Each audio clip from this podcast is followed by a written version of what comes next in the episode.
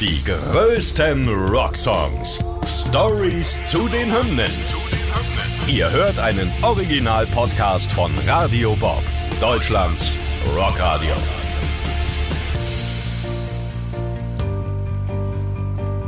Mit Laura Schallenberg. Und Markus Köbler. Heute BYOB von System of a Down.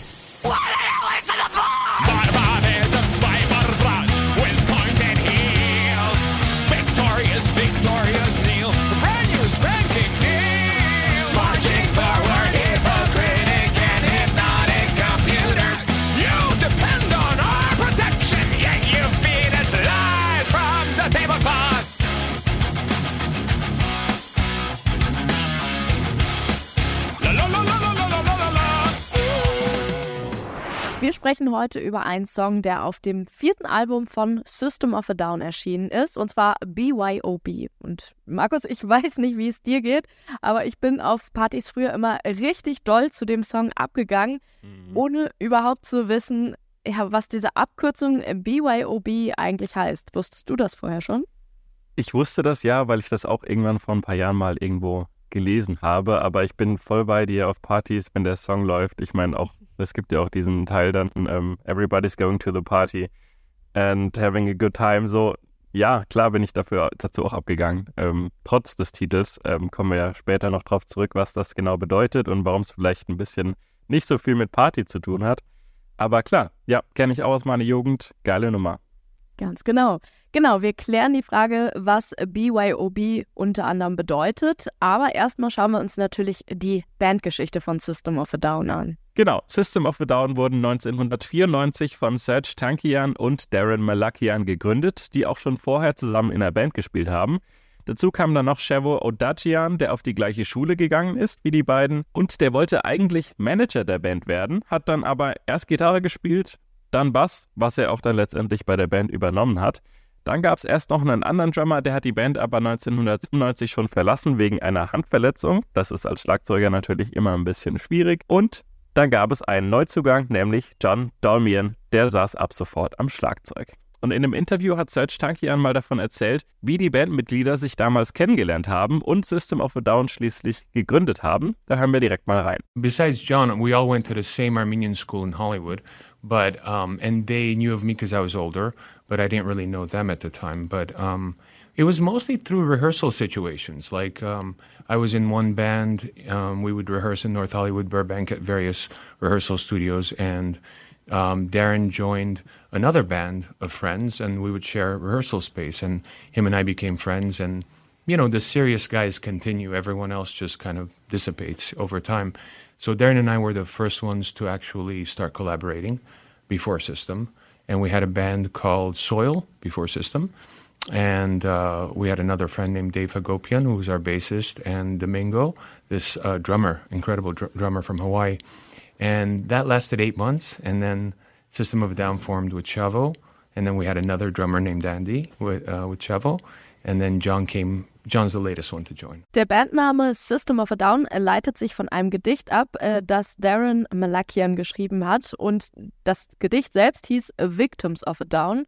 Übersetzt heißt der Bandname dann ungefähr so viel wie System des Untergangs. Ich würde sagen, recht typisch für System of a Down ist, dass sie verschiedene Musikgenres in der Art, die sie Musik machen, miteinander verbinden. Zum Beispiel Alternative Metal, Thrash Metal und auch Death Metal. Die sind immer so ein bisschen aggressiv, gehen aber auch nach vorne. Außerdem sind die Jungs sehr politisch engagiert und positionieren sich auch klar. Oft kritisieren sie in ihrer Musik die amerikanische Politik, machen aber zum Beispiel auch auf den Völkermord in Armenien aufmerksam. Genau, das sind eigentlich schon die beiden Punkte, die ich auch immer mit System of a Down verbunden habe. Einerseits diese musikalische Vielfalt, weil die ja unglaublich viel, wie du gesagt hast, ganz viele Genres zusammenbringen und was Neues draus machen, was es sonst einfach so überhaupt nicht gibt. Ich kenne keine Band, die so klingt wie System of a Down. Und natürlich ihre klaren äh, Statements und Positionen, die sie vertreten und immer eben auch auf ihre Heimat in Armenien und die Probleme dort aufmerksam machen. Armenien ist übrigens genau das richtige Stichwort, denn die Bandmitglieder haben allesamt armenische Wurzeln. Daher ist es auch kein Wunder, dass man in verschiedenen Songs hin und wieder Teile von armenischer Volksmusik hört, also noch ein Teil, der hier zu diesem Genre-Mischmasch dazu beiträgt. Ein prominentes Beispiel ist zum Beispiel das Lied Radio Video. Da können wir auch mal kurz reinhören.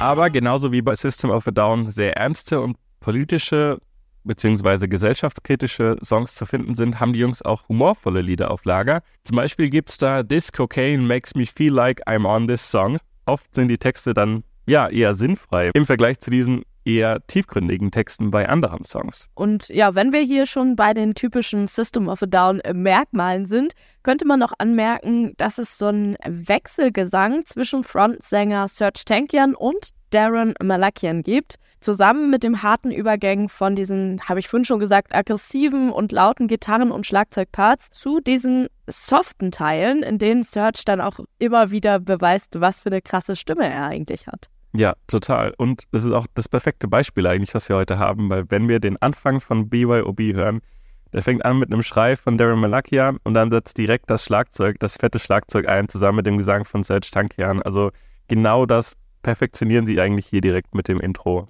von diesem Song. Und der Song, um den es also heute geht, BYOB, ist auf ihrem vierten Studioalbum Mesmerize erschienen. Insgesamt haben die Jungs bisher fünf Studioalben rausgebracht. Wir wissen, in den letzten Jahren war es da immer ein bisschen ruhiger, aber auf ihrem vierten Studioalbum Mesmerize war eben BYOB drauf. Und da wollen wir jetzt auch noch ein bisschen was über dieses Album und seine Entstehung erfahren. Genau, nach Steel, das Album, das ja 2002 auf den Markt gekommen ist, wurde es erstmal ruhiger um System of a Down. Die einzelnen Mitglieder haben sich dann so ihren eigenen Projekten gewidmet.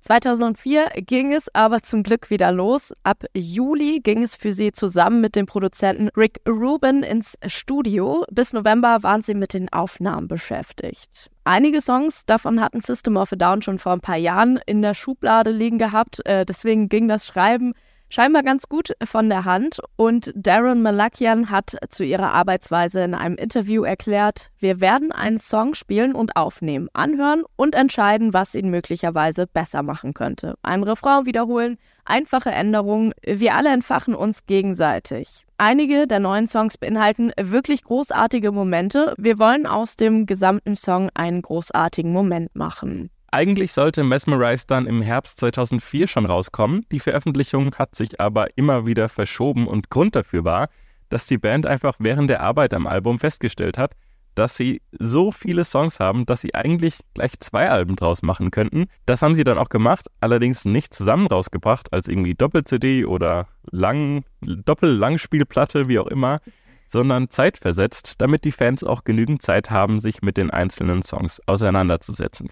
In einem Interview hat Serge Tankian erklärt, wie sie die Verteilung der Songs auf die beiden Alben geregelt haben. Es ging darum, welche Songs gut miteinander funktionieren. Einige fantastische Songs haben wir ganz rausgelassen. Das Wichtigste war der Fluss der Platte. Ein Album hängt nicht nur von den Songs selbst ab, sie müssen gut miteinander tanzen. Das war auch unser Grundprinzip. Das finde ich auch krass. Ich glaube, ich würde mich total schwer damit tun, wenn ich weiß, ich habe eigentlich einen geilen Song, den dann aber wegzulassen damit das Album an sich Sinn ergibt. Also es ist irgendwie wahrscheinlich logisch, aber das würde echt schmerzen, glaube ich, da ein Stück rauszulassen, ja, wovon ich eigentlich total überzeugt bin. Ja, vor allem vor dem Hintergrund, dass nach dem zweiten Album dann ja auch bis heute nichts mehr gekommen ist an Alben. Mhm. Also die haben da scheinbar noch einiges rumliegen, wovon wir noch gar nichts gehört haben. Ne? Ja, krass. Und scheinbar auch noch richtige Banger, wie sich das hier anhört. Am 17. Mai 2005 war es dann aber endlich soweit und Mesmerize wurde veröffentlicht als erster Teil des Doppelalbums, das dann mit Hypnotize im Herbst des gleichen Jahres abgeschlossen wurde. Und wofür steht jetzt eigentlich dieses BYOB? Wir haben es ja am Anfang schon kurz angedeutet. Ähm, jetzt wollen wir es auch mal wirklich final klären. Ja, machen wir. Erstmal im Februar ist BYOB als erste Single-Auskopplung bekannt gegeben worden. Der Song ist das erfolgreichste Lied der Band in den Billboard Hot 100. Ja, genau wie du fragst, was bedeutet BYOB denn eigentlich? Oft wird es nämlich falsch verstanden, wie von mir ja auch. Der Begriff wird in englischsprachigen Ländern nämlich auch oft als Bezeichnung für eine sogenannte Buddelparty genutzt. Ich weiß nicht, ob man das bei dir auch kennt, so wie bei mir. Also hier im Norden sagt man das oft. Gar nicht. Buddelparty habe ich noch nie gehört tatsächlich. Das ist, äh, wenn du zum Beispiel eine Party schmeißt, du stellst die Location, aber jeder bringt halt seinen eigenen Kram mit. So. Okay, das Prinzip ist mir bekannt, aber äh, Buddelparty habe ich noch nie gehört. Aber schön, klassische Hausparty bei mir. ja, genau.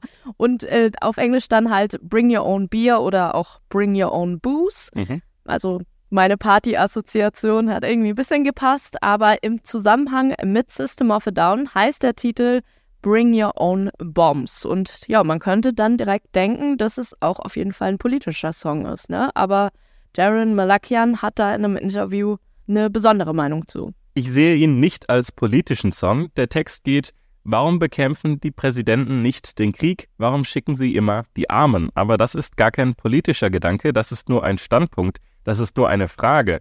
Und ich glaube, mehr als nur Politik. Es ist mehr ein gesellschaftlicher Kommentar.